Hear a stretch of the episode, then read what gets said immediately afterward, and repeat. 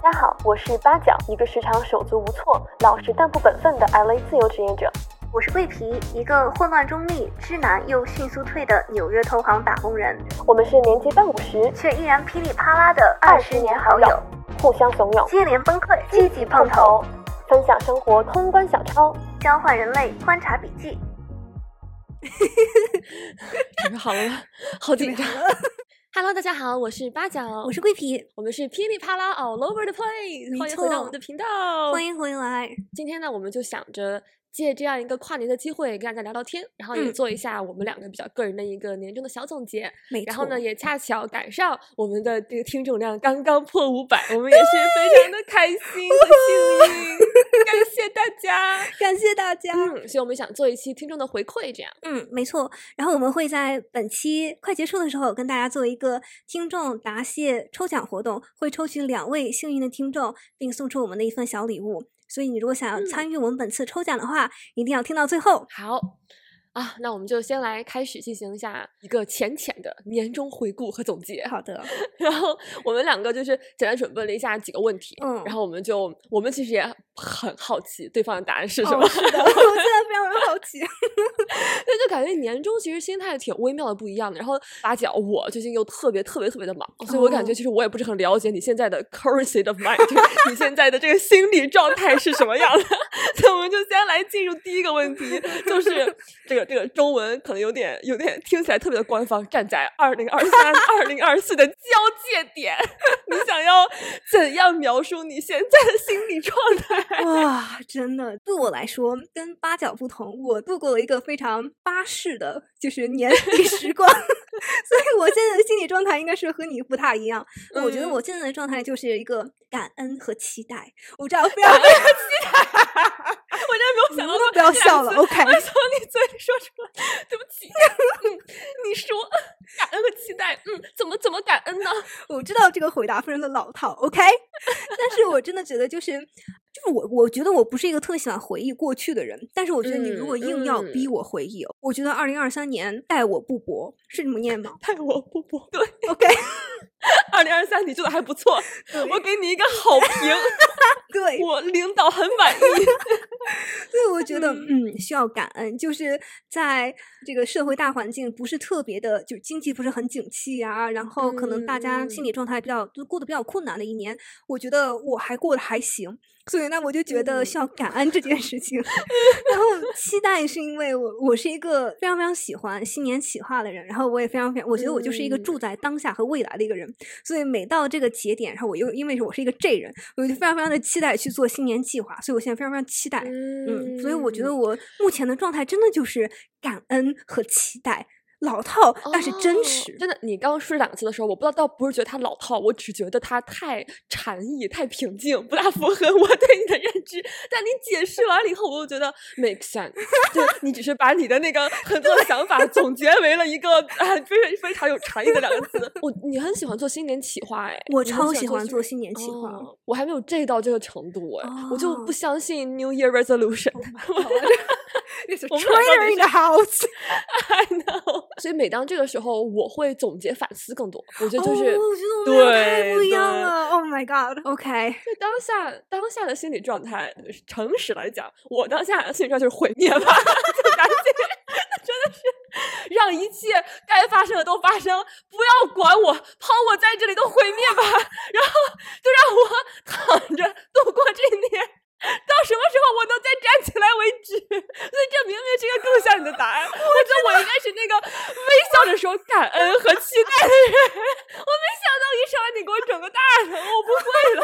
嗯，到时候还有点羞耻。嗯，对，这就是我当下的 state of mind。我真的不行，我是真的没有意料到你会是这样。真的，我就有一种让世界是世界，让我是我，就是就你真的让我去总结和回想二零二三，我觉得我们两个。就凑合吧，还行吧，就当下这个事情就过去吧，也不要再提了，就让我在这蒙一会儿，就这精准的抓到了我精神状态最不稳定的时间。我这一年里也就这两个月压力最大，精准打击在我每一年的这个精神正常度这个 curve 的这个曲线的最低点。各位听众们，我是真的完全没有预料到 我们这集会录成这个样然后也没有什么好评的，我们就进入第二个问题吧。我觉得我们已经说的非常清楚了，我们彼此达成了一个很好的共识，然后我们进入下一个问题，很好的平衡。OK，我感觉这今天这一节不会我们两个都是在奇怪的互补吧？就我们两个都是在奇怪的互相平衡，就宇宇宙的力量在我们两个这里得到了一个很好的浓缩，是如何互相平衡？真的真的，那我们就非常快乐的进入第二个问题。第二个问题是，嗯，对于你来说，什么是终极快乐？因为我其实对这个问题有点不解嘛，就这个问题就是怎么定义终极快乐？就是这个问题背后的初衷是什么？就是我我理解中的最理想的一个生活状态。嗯，因为你要说什么是终极快乐，睡觉，就就因为要你说对我来什么是终极快乐，就躺平，然后每天我就可以做我自己想做的事情。正常人会说自由。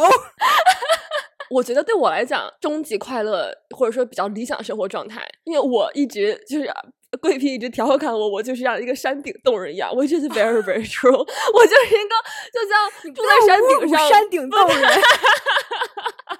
OK，山顶洞人是洞人，我是我，就那种不大跟外界交流，然后你自己一个人在我的山头待的好好的，然后不需要确认是山头吗？我真的觉得山顶洞人不代表他们住在山顶。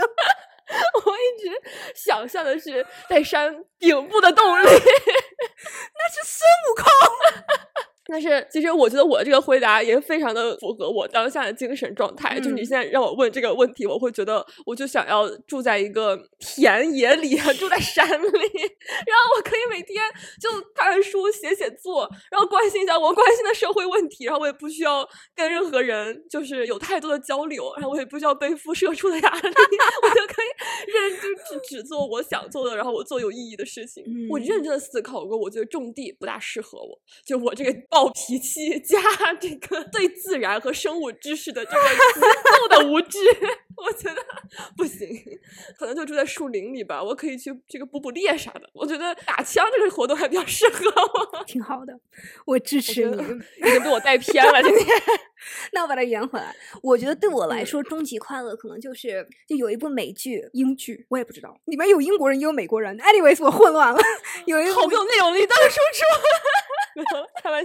有一部欧美剧哦，有一部欧美电视剧叫做《杀死伊芙》（Killing Eve） 啊，对，然后其中哦对，那个我也会不知道是英剧还是美剧。Anyway，sorry，sorry，不会打断第一季的有一集，然后就是伊芙问小变态，就是你想要什么，然后小变态就跟伊芙说：“normal stuff，普通的东西；a nice life，、嗯、美好的生活；cool flat，、嗯、很棒的公寓；fun job，有趣的工作；and someone to watch movies with，就是会有一个看电影的人。”然后我觉得这就是完美概括，我觉得我想要的就是终极的快乐。可能我的终极快乐还需要一个一只小狗，然后可能家人朋友就住在比较近的地方。我觉得这就是完美的终极快乐。我觉得这个非常你，对吧？对，而且我记得你当初就是一到这句话，一看到这句话，你就把它放在你朋友圈的那哦个首页上面。对对对，我当时就觉得这个非常你。嗯可以，我们两个又。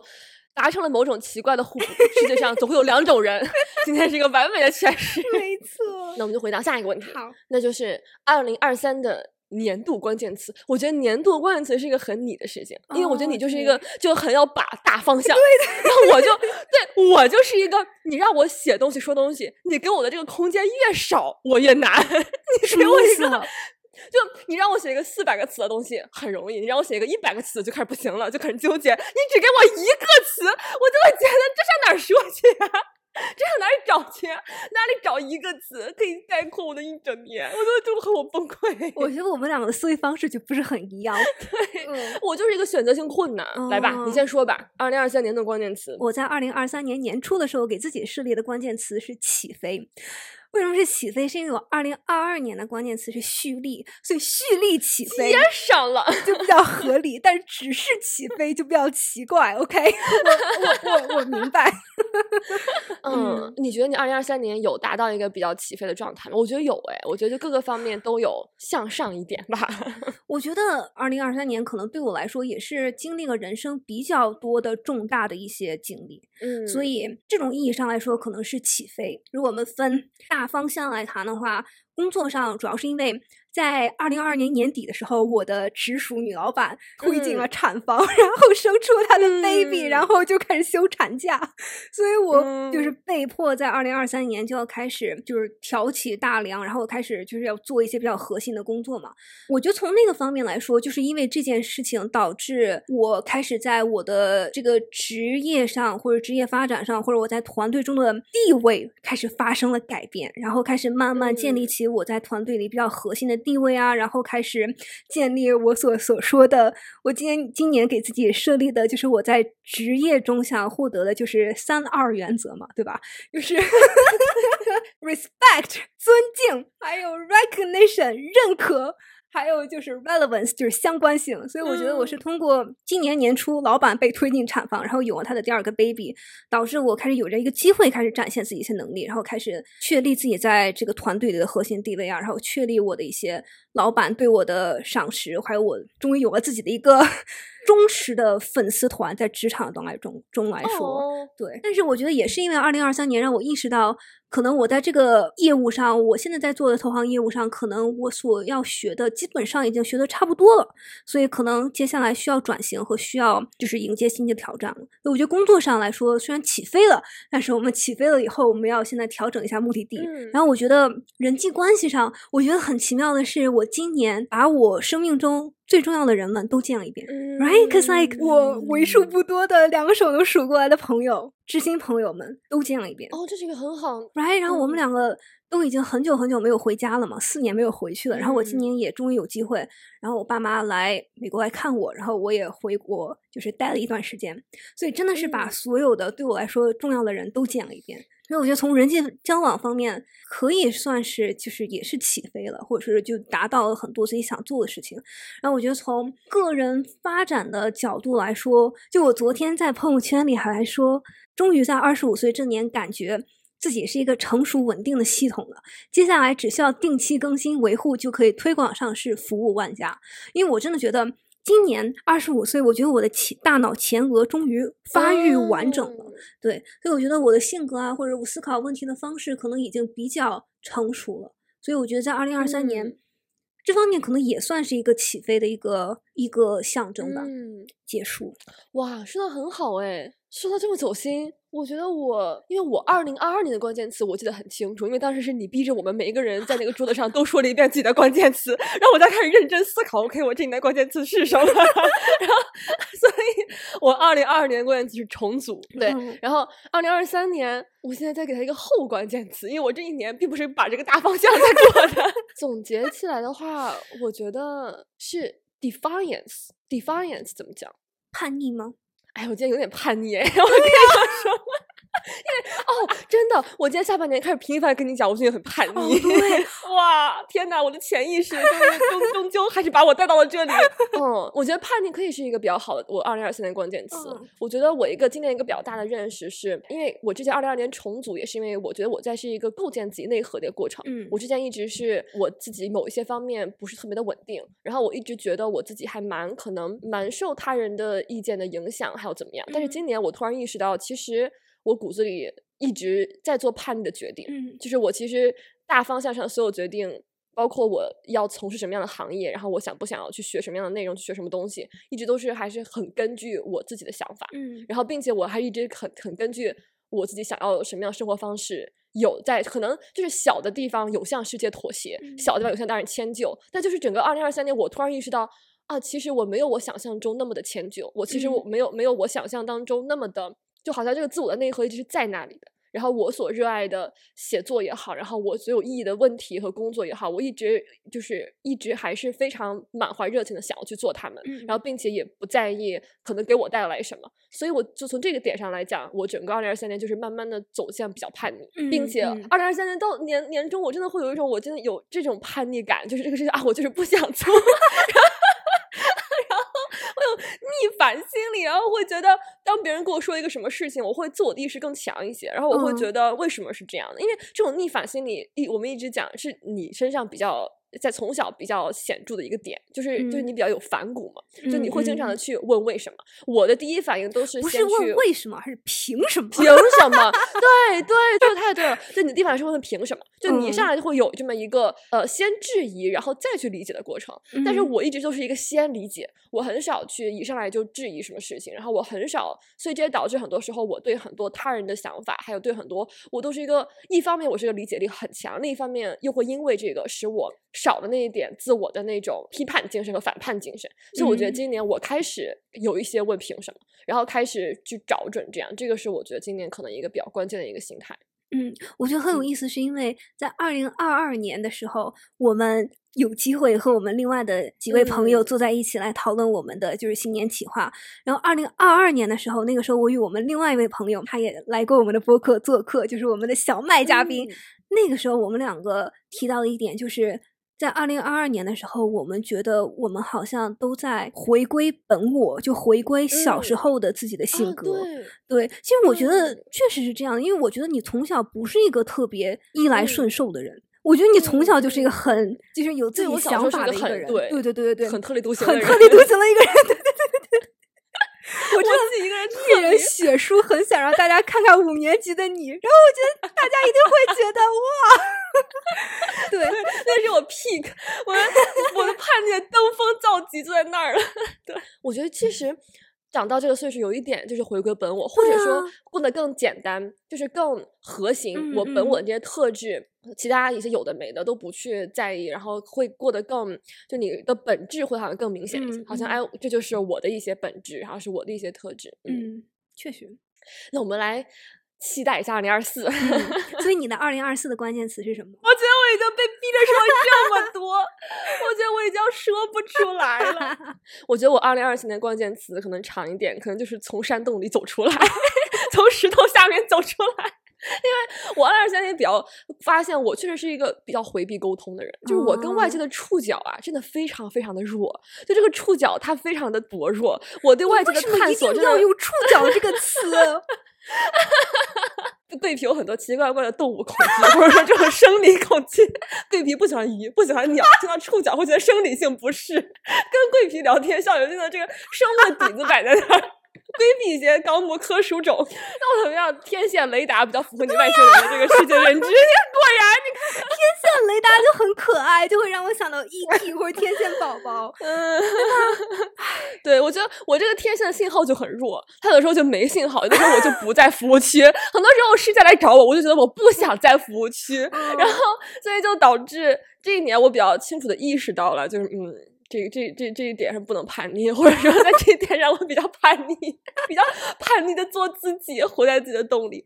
二零二四年，我希望更多走出去吧，就嗯，更多的能去跟他人交流。我觉得做播客对我来讲一个意想不到的收获是，做播客真的把很多人带回到我的生活中。哎，很多人因为因为我们。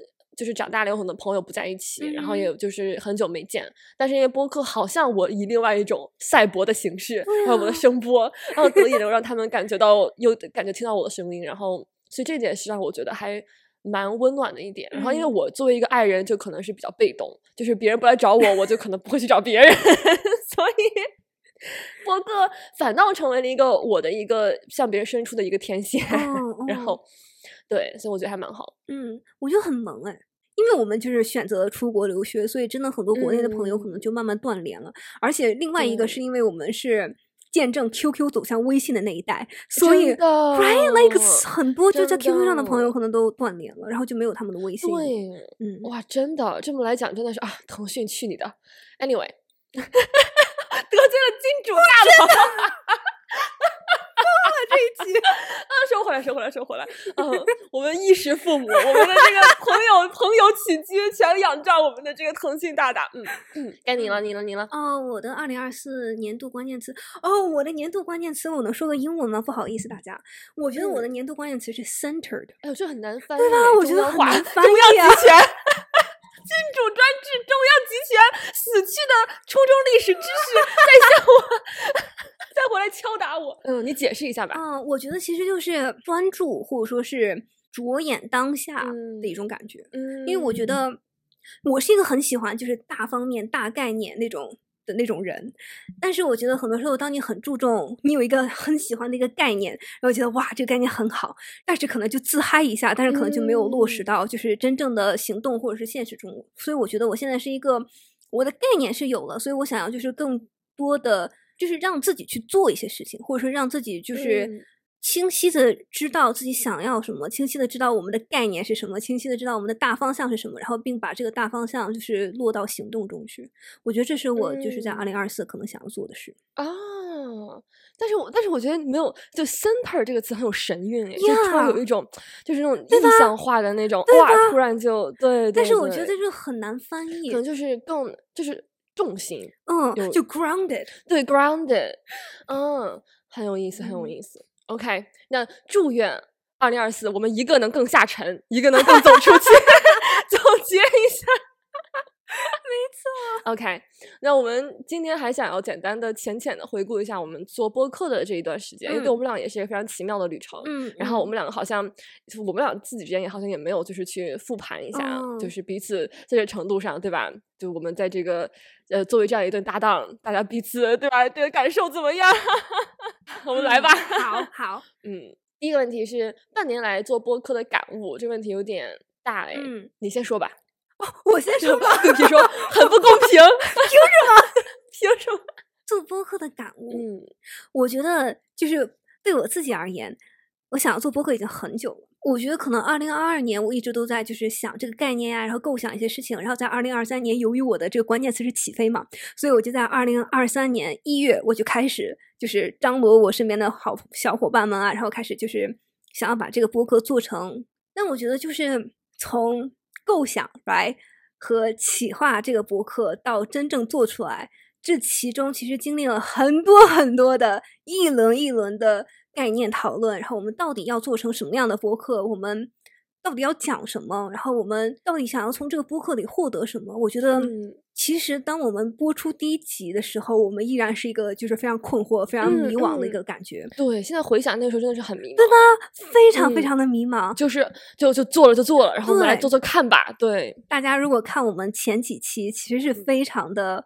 rocky 的，对，是非常摇摆的，非常可能没有一个非常清晰的一个概念。但我觉得我们可能是做出了一两集出圈集以后，比如说异地恋那一集是我们第一个所谓的出圈集，然后上头那集又是第二个出圈集。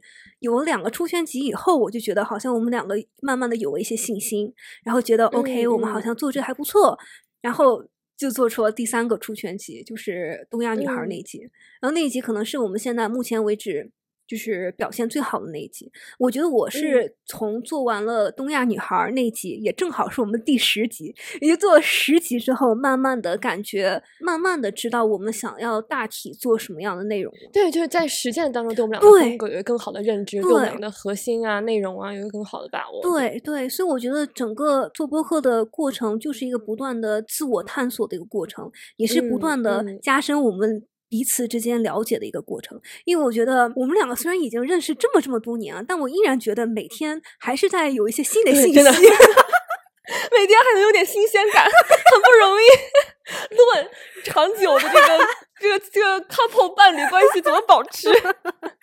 嗯，所以我也不知道我到底想说什么，但我觉得这就是我做播客半年来的感悟，心路历程。嗯嗯，我觉得大部分我和你就是真的很像这个过程，就我觉得我们两个在这种时候还是很共频的，就是往往我们两个的经历和反应都非常像，然后在一些节点的感悟也很像。对对。然后我自己来讲的话，我觉得一个点是我。觉得我一直我是一个创作欲很强的人，但是表达欲没有那么强。我一直以为，就我是我的创作更偏向于就是纸面上创作，这个这个信息是我思考好的，然后我想要去创造一些什么东西，这东西是我觉得有意义的、有价值的，然后把这个信息给出去。但是我一直没有觉得我是一个口头表达欲很强的人。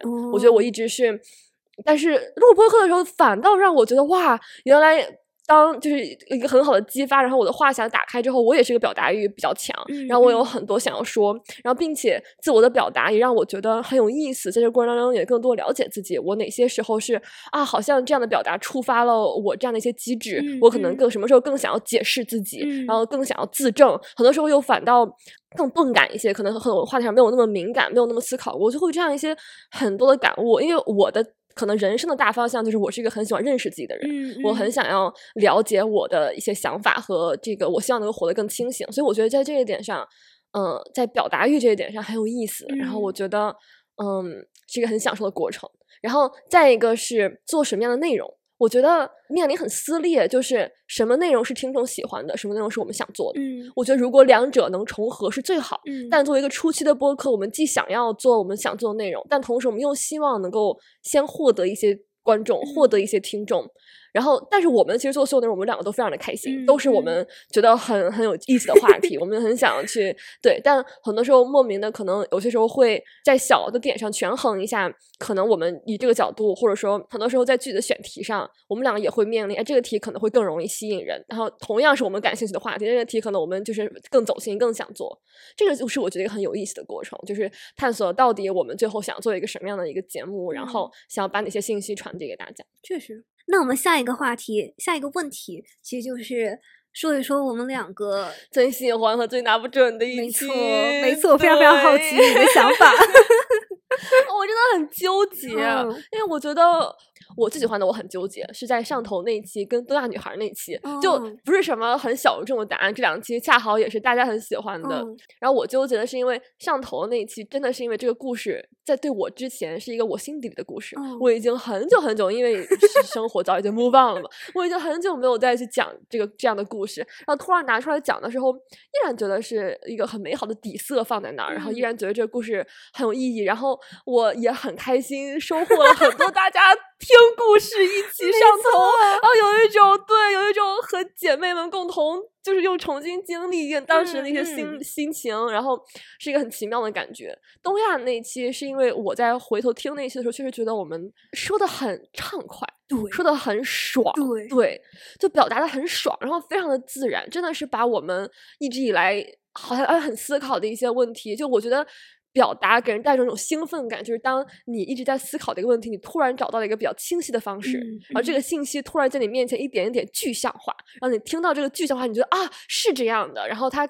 捕捉到了我那一刻的一个比较比较呃抽象的一个想法，我觉得那一刻是有满足感的。嗯嗯，那最拿不准的呢？最拿不准是抑郁症那一期。OK OK OK，有情可原，有情可原。因为抑郁症那一期对我来讲是一个太私人、太个人的一个话题。对这种比较个人的话题。我往往我的关注点会很受我自我的偏见影响，会很受我的思维方式影响。我觉得我会看不到全局，就我所关注的那些点，很多时候并并不是一个最客观的、最完整的角度去表达。但又因为他对我是一个很个人的一个，我在录的时候就一点都没有想过，我就觉得我就哪怕说的不准确，然后或者说没有觉得完全表达自己，但我在回录我回看当时，我觉得我当时是有一种自证的欲望。就是自我解释的欲望，这个东西在我生活当中不是很常见，但因为这个话题可能，所以当时我可能就比较受这种自我解释的这样的一种情绪所裹挟。我在回去听的时候，我会觉得很多时候我并没有给出一个比较好的全貌，或者我并没有给他一个可能最完整的一个，可能是一个非常，因为我很少在录完觉得我说的不好，就我们录完的所有的那一期，我都会觉得，哪怕它一定不是最完美的，但是我说了就是说了，对啊，这个话。泼出去的水，然后它就已经在那儿了。呃，我很少再会去纠结说啊，其实这个地方我没有表达好。但抑郁症那一期是给我很多点，让我觉得我可能没有表达的好，没有。当然这个事情也无所谓了，但就是是比较拿不准在于这里。嗯，对，嗯，很有意思。你快说，你快说。OK，我觉得我最喜欢的一期，我觉得我可能会选东亚女孩那一集和变成前任，就是我们最新那一集。其实原因是非常非常像的，虽然这两个话题完全不一样，但是这两集是我觉得录的最酣畅淋漓的两集。嗯，就东亚女孩那集，我们录完以后几乎不太需要剪，就是真的剪动非常非常少就可以直接播出来，然后。最新这集变成前任的理由这一集，我们这集是在录完抑郁集那一集之后录的，对，整个是 black out 的一个状态，对对对，太搞笑了！我觉得当时就是抑郁那一期，对我们两个就是给给我们干懵了，干懵了，太懵了。然后导致我们接着录前任那些时候，像 rebound episode 一样，就像是对，就是你分手经历了很大的创伤，你火速找的那个下一任男友。对对对，我们两个录完，我们两个都对这一集没有任何印象，但我们就只记得当时录的非常嗨。对，当时我们两个就特别嗨，对，嗨到爆。但录完就都不记得说了什么，完全不记得。我觉得我们当时就是因为抑郁那一集，让我们两个。因为我觉得我们录完抑郁那集以后，我们两个都回去听，回去听了以后，然后突然间又有一些想法，然后对，通过录前任这集，我们的表达欲就爆发，然后开始就噼里啪啦，就是说了一大通。所以我觉得，就《东亚女孩》和《变成前任》是我录起来最酣畅淋漓的两集。嗯，然后我觉得这两集。就是我们在这两集中都讨论到了，就是我们真正在想的一些问题。我觉得这是可能对我来说比较难得的，就是在东亚女孩那集真正讨论了一些我们的一些心魔，不论是比较心态，还是说是习惯性复盘。然后在变成前任那里面，我们也讨论到就是两性关系之间的话语权失衡啊，然后习惯性归因呀，还有就是你说的梭罗的那一段，真的，我觉得那一段说了以后，我我整个人就已经。爆了！我觉得我就觉得哇，这就是我每天都在思考的事情。所以我觉得这两集，因为它的话题是真正的对我来说非常重要的话题。然后第二个就是我们录的时候也感觉非常的酣畅淋漓，然后剪出来我觉得也是属于两集比较酣畅淋漓的两集。所以这是我最喜欢的两集。嗯嗯嗯，最拿不准的呢？最拿不准的是 MBTI 系列哦。嗯，因为我觉得 MBTI 这个系列给我的。感触就是，作为一个新人播客，我觉得我们可能需要更多的思考听众想要听什么，而不是只是思考自己想要做什么。就比如说拿 MBTI 这个这几集，MBTI 是我非常非常感兴趣的一个话题。然后因为我感兴趣，所以我在小红书啊、还有微博、还有 YouTube 各种各样的地方，我会看到很多很多关于 MBTI 的讨论，然后我觉得非常非常有意思。所以这也是为什么我想要做 MBTI 这个选题。但是后来我发现，可能真的小红书和小宇宙，还有就是微博。不同的平台可能会有不同的听众，就是不同的用户嘛，用户画像是不一样的。有可能在小红书上大家都很喜欢 MBTI，但有可能在小宇宙上喜欢 MBTI 的人并不是很多。就比如说像东亚女孩那一集，可能就更加符合小宇宙听众的习惯，就大家比较走心，然后讨论一些。就是心魔类的一些话题，但 MBTI 这样的话题可能会用另外一种形式来呈现，可能会比较好。所以我觉得，就是我们做第一集 MBTI 话题的时候，我还是很嗨的。但当我们做到这人 P 人那一集的时候，其实我就已经开始有点拿不准了，因为我就觉得那个时候我还没有能够真正的就是把握住我们的听众想要从我们这里获得什么。所以我觉得 MBTI 整个系列是我最拿不准的。嗯嗯，有道理，有道理，我能理解。下一个问题，嗯，二零二四年你已经剧透了吗？嗯，对于播客的期许，嗯，哎，该谁先说？可能该我先。OK，嗯，我觉得二零二四年期许非常的简单，就是更多的成长吧。就是这个播客，我希望能够获得更多的听众，希望能够获得更多的互动，希望能够获得更多的，就是从各个方面，希望这个播客能够成长起来。因为我觉得我们现在处于一个比较初步的阶段，希望在二零二四年能够。起飞。嗯，起飞，我觉得是很 对，对，就希望播客能成长起来，嗯，然后希望我们两个能越做越找到一个比较好的一个状态，就我们想要表达的是什么，并且我们想要往里带入一些其他更多的思考。另外一个，我做播客的原因也是因为我觉得任何创造性的创作内容都是逼我去学习的一个过程。我因为要去创作，我需要更多的去阅读，然后去学习，所以也可以希望，嗯，二零二四年能够自己也越来越好，然后播客越来越好。嗯。嗯，非常的朴素和真实。好，那我们就进入我们准备两个彩蛋问题。没 错，没错，因为我前面的问题真的非常的沉重，OK，而且非常非常的走心。我就是一个走心限度非常有限的一个人，所以我一定要来两个彩蛋话题。OK，嗯，第一个问题，你在二零二三年最常用的词和你在二零二三年最常用的表情。啊，这个真的，我觉得认真去复盘真的很难。我希望人工智能有一天能够自我帮我做总结。对对，嗯，再再记得在位的科技大佬听一下。嗯，我觉得我最常说的词可能是我刚才刚想到，就是后期不要说叛逆哦，我最近很叛逆，我就就是叛逆。